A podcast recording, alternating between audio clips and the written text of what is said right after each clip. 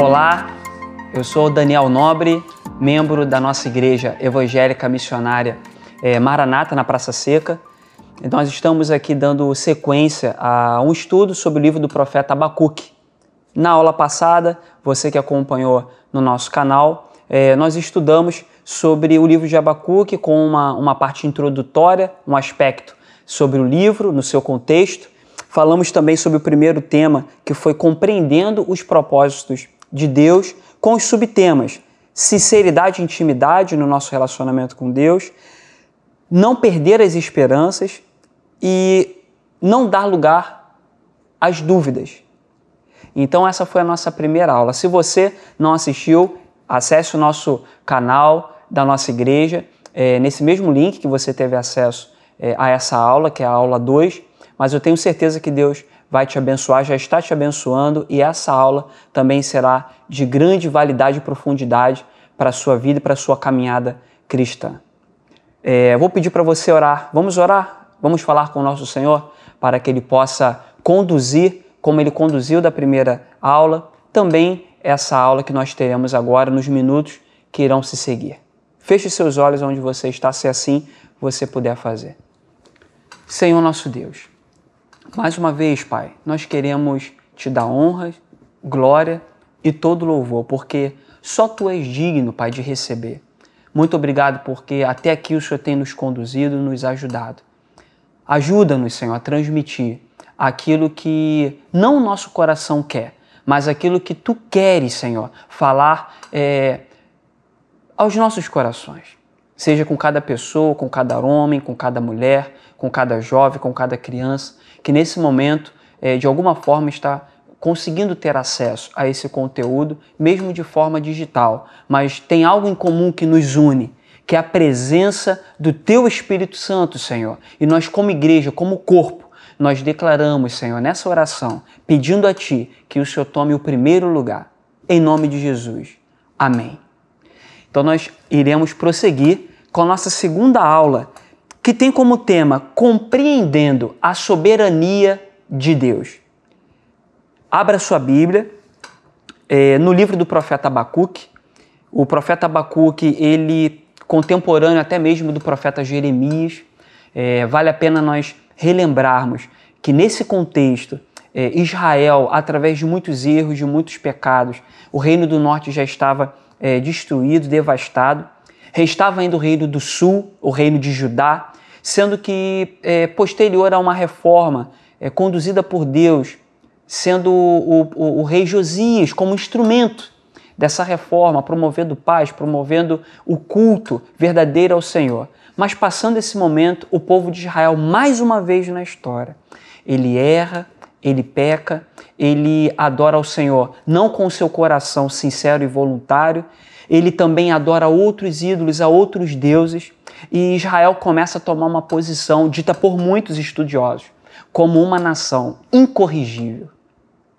Uma nação que já não adiantava mais é, todas as correções aplicadas por Deus. Israel não conseguia mais é, voltar atrás, se arrepender e abandonar as velhas práticas.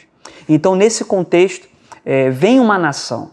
Nós estudamos que é, Deus ele, ele fala de forma aberta para o profeta Abacuque que ele enviaria os caldeus, a nação babilônica, que viria é, não só aprisionar, mas devastar e repreender de forma severa aquela nação, uma nação tão querida, uma nação que foi escolhida por Deus, onde ele falou que aquela seria uma nação separada, uma nação santa para ser luz do mundo. Então, como foi difícil para o Senhor é, aplicar essa, essa, essa, essa punição, esse castigo, mas precisamos lembrar nosso Deus, ele é bom em seu caráter. E os benefícios dele, as promessas dele duram para sempre. E assim como ele fez uma promessa para Abraão, é, ele não iria abrir mão, mas era necessário ter essa correção. Então, como nós conseguimos compreender a soberania de Deus, mesmo num período de ou um momento de correção, num momento adverso? Como não abrir mão disso? Como não perder a fé? Como não desistir? Como entender? Vamos abrir as nossas Bíblias é, no livro do profeta Abacuque, capítulo 2, versículo 1.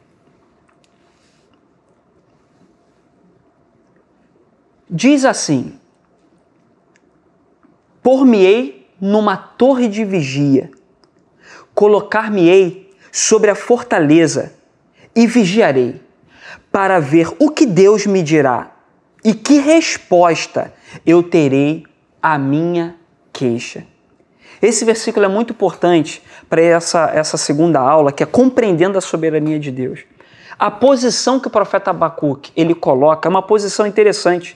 Ele já começa dizendo que ele, eu vou me colocar numa torre de vigia, vou me colocar sobre uma fortaleza e vigiarei, ou seja, vou aguardar para ver o que Deus me dirá. É confiança, ele tinha certeza que Deus daria uma resposta para ele sobre as queixas, sobre os questionamentos que o profeta Abacuque é, é, colocava. Então, tomando esse princípio, entendendo que a vontade de Deus ela é soberana, eu quero traçar alguns tópicos com você. O primeiro tópico é Deus é eterno. O segundo, ele auto existe, ou seja, Deus é autoexistente. Ele é santo e ele é todo poderoso entendendo que Deus é eterno. No livro do profeta Jeremias, no capítulo 10, versículo 10, o profeta Jeremias ele diz assim: Nosso Deus é eterno, o tempo não é suficiente para medi-lo. A eternidade de Deus, ela é atemporal, é eterno. É antes dos tempos. É, o Cronos não consegue dominá-lo o nosso tempo humano não consegue delimitar o nosso Senhor e nem a atuação dele. Ele é eterno e ele autoexiste, ele é autoexistente. Abacuque capítulo 1, versículo 12, diz assim, Abacuque capítulo 1, versículo 12. Não és tu desde a eternidade, ó Senhor, meu Deus, ó, ó meu santo. Olha que interessante, Abacuque coloca um termo, ó Senhor, traduzido como Jeová. Em hebraico, eu sou. Ele é autoexistente, eu sou. Ele é. Ele era. E ele há de vir. Ele é passado, presente e futuro. Deus é santo. Interessante a palavra santo, ela tem uma tradução muito peculiar é, muitos estudiosos colocam a palavra santo como separado. E eu gosto de uma, de uma aplicação de Max Lucado, que é um autor, um escritor, é, um dos maiores escritores, produtores de conteúdos cristãos, é, tem vários livros publicados. Max Lucado ele coloca uma, uma definição muito interessante para a palavra santo. Ele coloca a palavra santo como uma definição de um corte acima, ou um corte elevado, ou um corte de qualidade. Nós entendemos, é, num consenso, que a palavra santo significa separado. Mas essa separação ela tinha uma raiz é, anterior, uma raiz que já está até em desuso o seu uso, de um ato de separar. Precisamos entender o contexto que a Bíblia foi escrita num contexto é, de agricultura familiar, de produções rurais. Então essa palavra santo, ela tinha uma aplicação muito prática que você que está nos assistindo vai conseguir entender.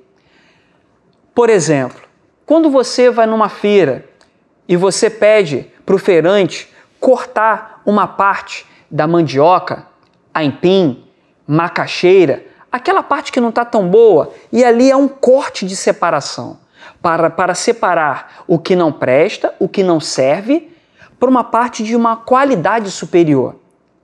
Quer ver um outro exemplo? Quem já não separou um feijão na mesa, colocando os seus grãos, e ali, com aqueles é, grãos, aqueles elementos sobre a mesa, você começa a separar e aí você percebe que tem uma pedra, não faz parte do que você quer. E aí você começa um processo de separação, uma semente que já está no processo de degeneração, uma semente mais seca, uma semente que já está destrutiva, destruída, e você separa. Esse ato de separar é um conceito utilizado numa raiz hebraica antiga. Separar o que não presta porque é puro, porque é bom, porque é de qualidade. E Max Lucado ele coloca a palavra santa como um corte acima. E é interessante que essa aplicação é utilizada para definir uma das definições de Deus. Ele é santo, ele é separado.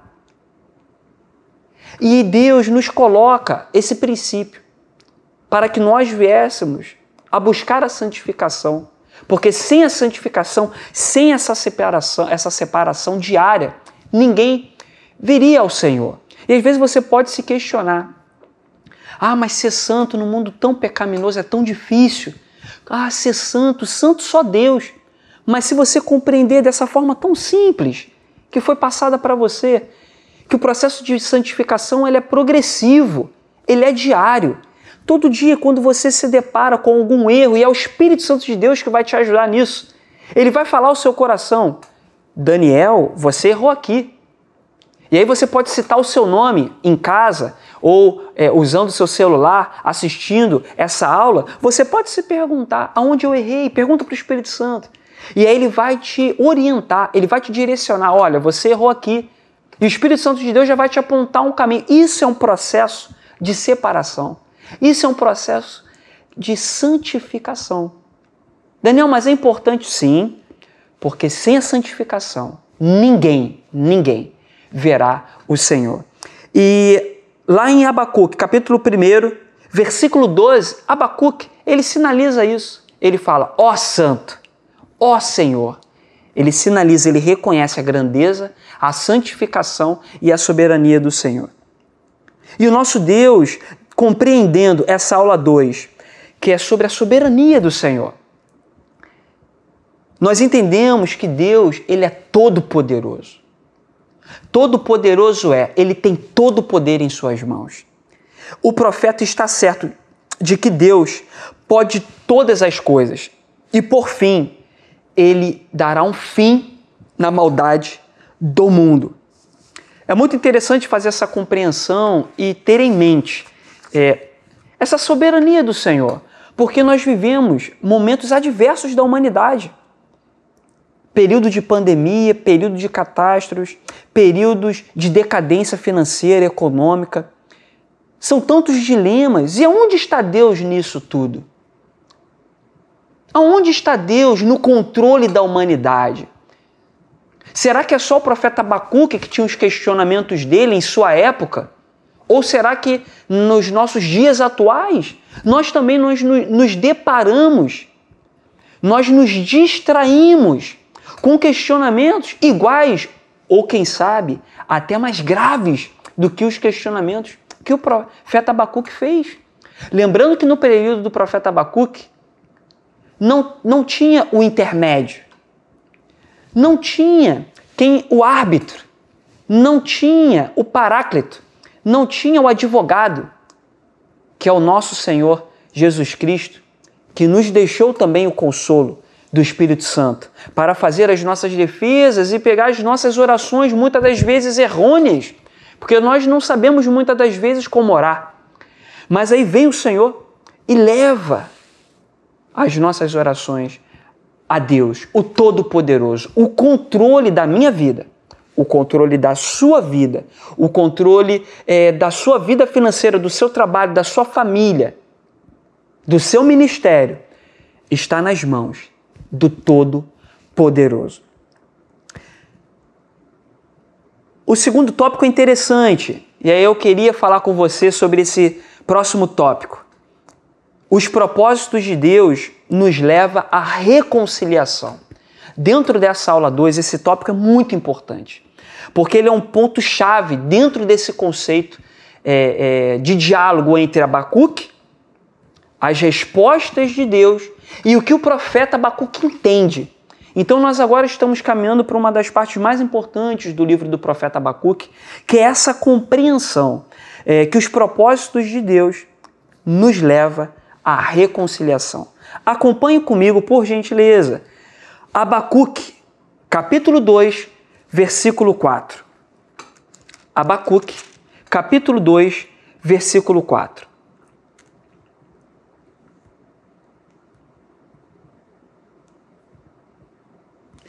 Diz assim a palavra de Deus: Eis o soberbo, a sua alma não é reta nele, mas o justo viverá pela fé. E aí eu quero repetir de novo essa parte B, essa segunda parte do versículo. Mas o justo viverá pela fé. Soa familiar para você essa citação do profeta Abacuque, que o justo viverá pela fé? Será que você já não ouviu é, é, um outro escritor das Sagradas Escrituras citando? Sim. Paulo escrevendo a doutrina da justificação pela fé. Paulo ele cita justamente o profeta Abacuque. Vamos acompanhar comigo, por exemplo, Romanos capítulo 1, versículo 17. Hebreus capítulo 10, versículo 18. Gálatas 3, versículo 11. Paulo fundamenta a doutrina da justificação pela fé com base nos escritos do profeta Abacuque. Agora, olha que interessante como que a palavra de Deus ela é rica. Esse termo no original, na língua hebraica, na tradução da Bíblia hebraica, na Torá, é, a tradução literal ela diz assim, ó, mas o justo viverá pela sua fidelidade. Observe, o justo viverá pela sua fidelidade ao Senhor, sendo fiel ao Senhor, confiando no Deus que tudo pode, no Deus que me criou, no Deus que te criou no Deus que nos conhece desde o ventre da nossa mãe, que nos chamou pelo nome. Então, Abacuque, ele coloca a fidelidade no Senhor, a fidelidade em Deus, como um princípio para que o justo possa viver sobre essa fidelidade. Mas você pode estar se perguntando agora, Daniel, mas então não seria o justo verá, viverá pela fidelidade? Como que mudou para o justo viverá pela fé? Nós precisamos entender que a Bíblia, ela foi traduzida num primeiro momento, ela foi apresentada através dos escribas, numa linguagem hebraica. Depois essa Bíblia passou por uma tradução pela Septuaginta, e aí ela predomina a língua grega nessa tradução. E nessa tradução para a língua grega, os escribas gregos, quando eles leem a Bíblia no original e eles se deparam com essa passagem de Abacuque, eles traduzem para o grego a, o termo fidelidade pela palavra fé. Paulo, sendo um grande estudioso das Sagradas Escrituras, Paulo ele já se apropria dessa tradução da Septuaginta e ele fundamenta a sua doutrina da justificação pela fé com base nesses escritos do profeta Abacuque. Olha que lindo, olha que profundidade. E não para por aí. Paulo, quando ele se depara com essa, com essa, com essa é, é, é, pronúncia do profeta Abacuque, com essa afirmativa, com essa crença em Deus, dizendo que o justo viverá pela fidelidade no Senhor, Paulo ele começa a elaborar a doutrina da, da justificação em Romanos, em Hebreus e em Gálatas. E não para por aí. Martim Lutero, o grande reformador da reforma protestante, também ele faz referência ao profeta Abacuque sendo que ele usa já a tradução e aplicação contextualizada de Paulo. E Martim Lutero, quando ele começa a promover as suas defesas, a sua fundamentação, que deu origem à reforma protestante, ele também faz uso dessa referência que o justo viverá pela fé. E até nos dias de hoje, nós fazemos uso desses conceitos tão ricos que Deus, usando o profeta Abacuque, fez chegar até nós, através, até nós pelas Sagradas Escrituras.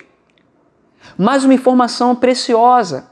É, Tiago, nas suas escrituras, no Novo Testamento, ele reforça também esse princípio é, de justificação pela fé, também fazendo uma colaboração que a fé sem obras é morta. Então Tiago ele ainda faz um complemento dessa citação do profeta Abacuque, dessa doutrina mais de forma sistemática colocada pelo é, é, apóstolo Paulo.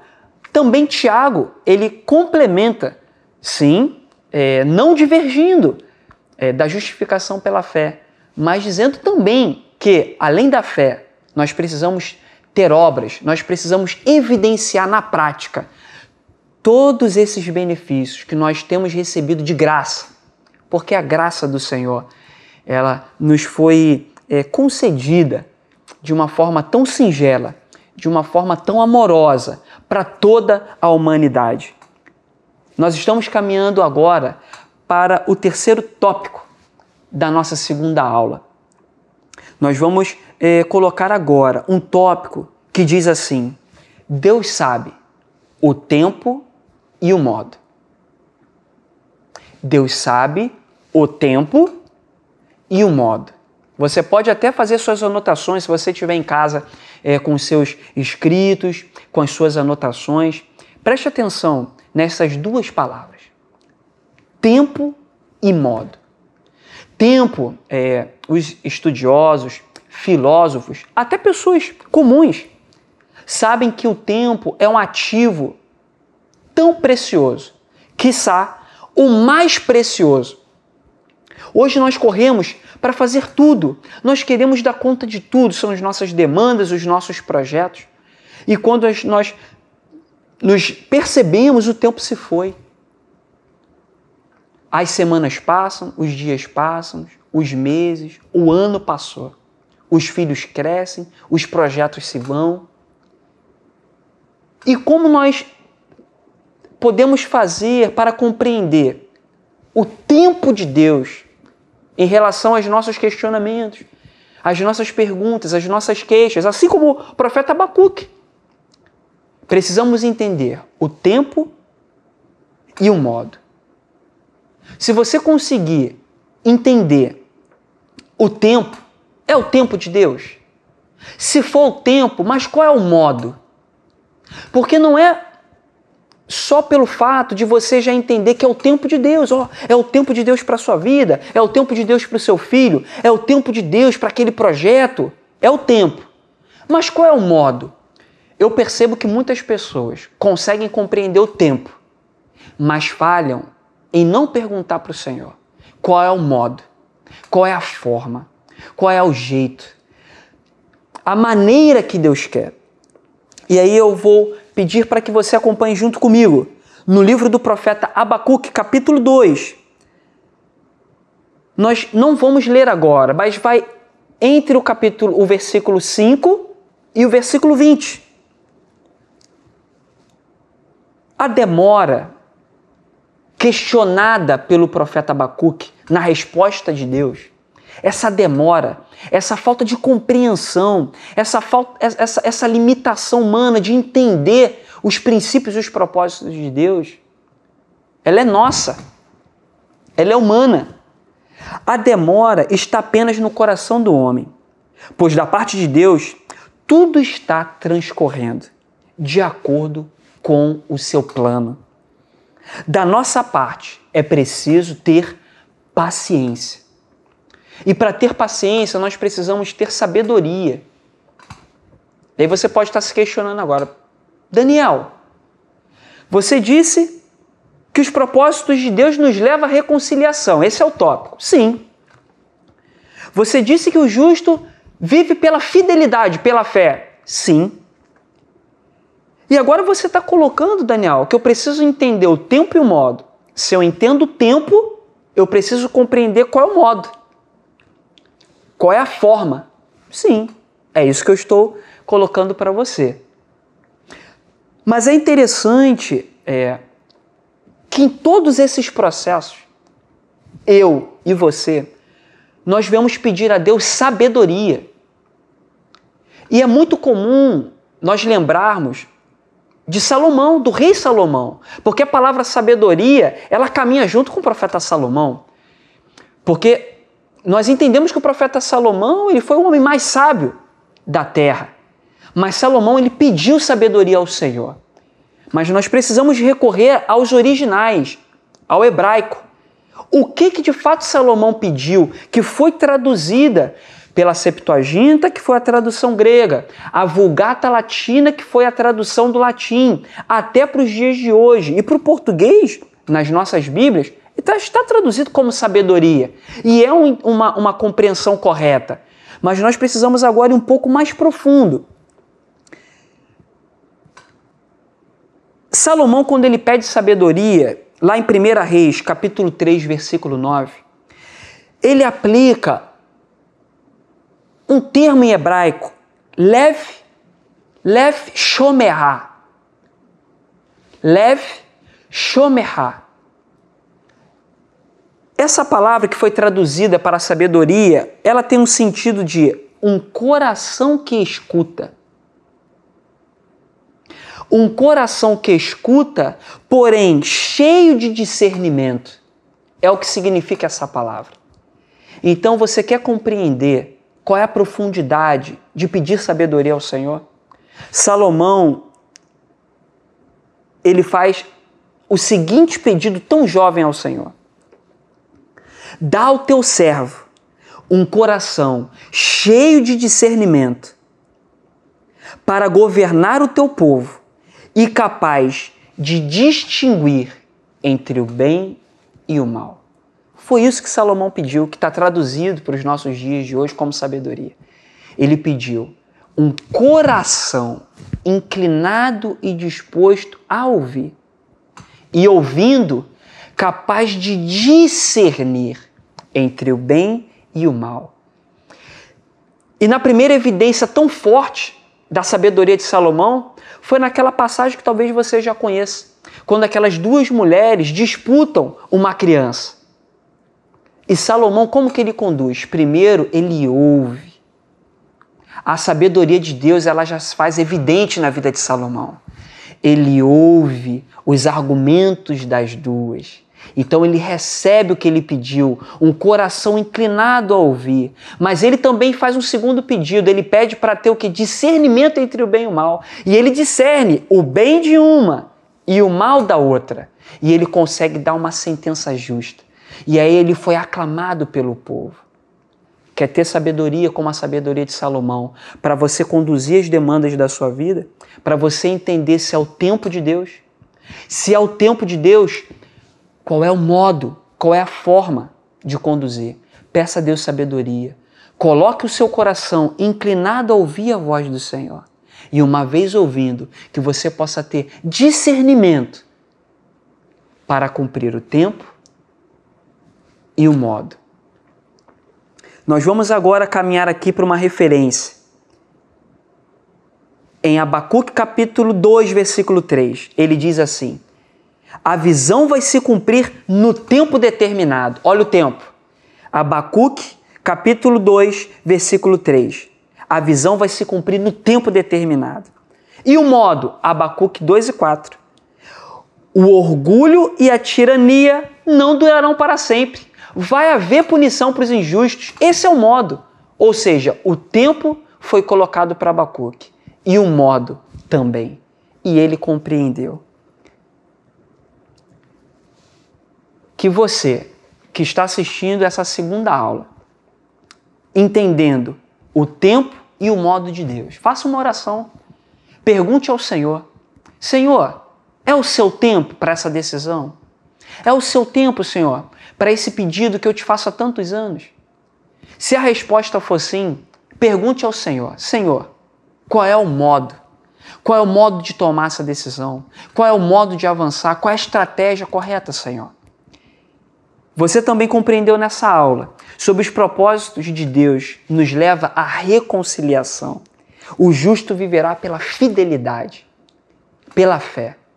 E essa reconciliação, ela se cumpre Lá no Novo Testamento, quando nosso Senhor Jesus veio, nasceu de uma virgem, morreu como cordeiro, ressuscitou o terceiro dia, nos enviou o Espírito Santo. E nós agora nós estamos, estamos reconciliados por Cristo, através de Cristo e principalmente com Cristo. Eu agradeço a você que ficou esses minutos preciosos aprendendo um pouco mais sobre o livro do profeta Abacuque.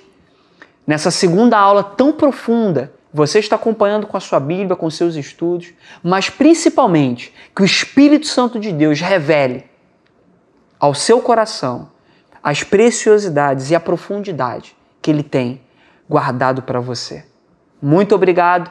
Nos acompanhe na próxima aula. A terceira aula e a última, nós vamos falar sobre compreendendo o propósito da salvação. Não perca, compartilhe e fique conosco. Deus te abençoe.